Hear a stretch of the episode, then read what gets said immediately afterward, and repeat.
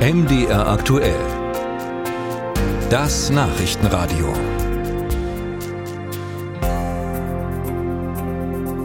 Aus der deutschen Wirtschaft waren zuletzt verhalten optimistische Töne zu hören. Die Stimmung in den Betrieben helle sich auf, lässt sich zum Beispiel bei den Forschern des IFO-Instituts nachlesen.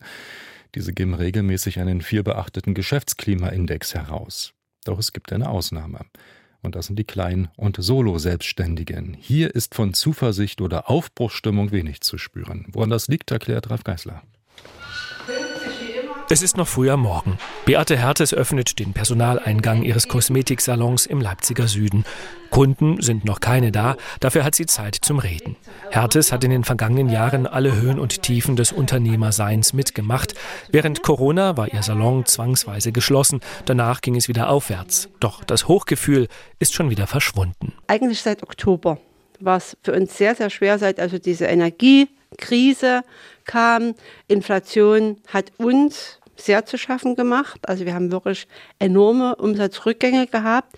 Ich habe also mindestens vier Monate keinen Unternehmerlohn bekommen, sondern im Gegenteil, ich habe aus meinen privaten Altersrücklagen Geld in den Betrieb legen müssen, damit hier weitergeht. Vielen Kleinunternehmern geht es ähnlich. Eine Mehrheit beurteilt die aktuelle Lage negativ. Das geht aus Stimmungsbildern des IFO-Instituts hervor. Interessant ist, dass die Kleinunternehmer deutlich pessimistischer in die Zukunft blicken als die Gesamtwirtschaft, die noch immer verhalten zuversichtlich ist. Den Präsidenten des Unternehmerverbands Sachsen, Dietrich Enck, überrascht der Unterschied nicht.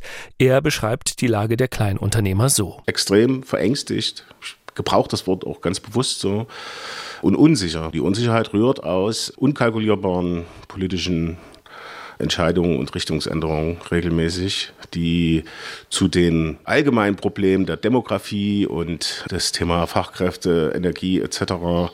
einfach noch oben drauf kommt. Der Unternehmerverband hat einen offenen Brief an sächsische Politiker geschrieben. Es sind Zeilen voller Frustration. Sie zeigen, dass sich viele Selbstständige unverstanden fühlen. Von fehlender politischer Rückendeckung ist die Rede, von mangelnder Wertschätzung. Sachsen gönne sich einen Beauftragten für Großansiedlungen, einen Mittelstandsbeauftragten Beauftragten vermisse man hingegen sehr. Wir haben hier ein strukturelles Defizit im Zusammenspiel zwischen Bürokratie, Verwaltung und Unternehmern und Unternehmerinnen und Leuten, die etwas auf die Beine stellen wollen.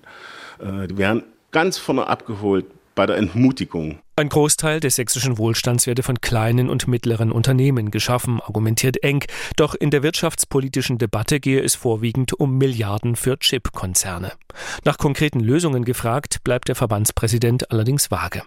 Aus Sicht von Stefan Sauer vom IFO-Institut hat es auch strukturelle Gründe, dass der Frust bei den Kleinselbstständigen so tief sitzt. Ja, die großen Unternehmen haben oftmals noch ganz andere Möglichkeiten, mit Problemen umzugehen als kleinere Unternehmen und auch mal schlechtere Phasen zu überbrücken. Und das hat man äh, unter anderem während der Corona-Krise gesehen, als kleine Unternehmen deutlich stärker beeinträchtigt waren.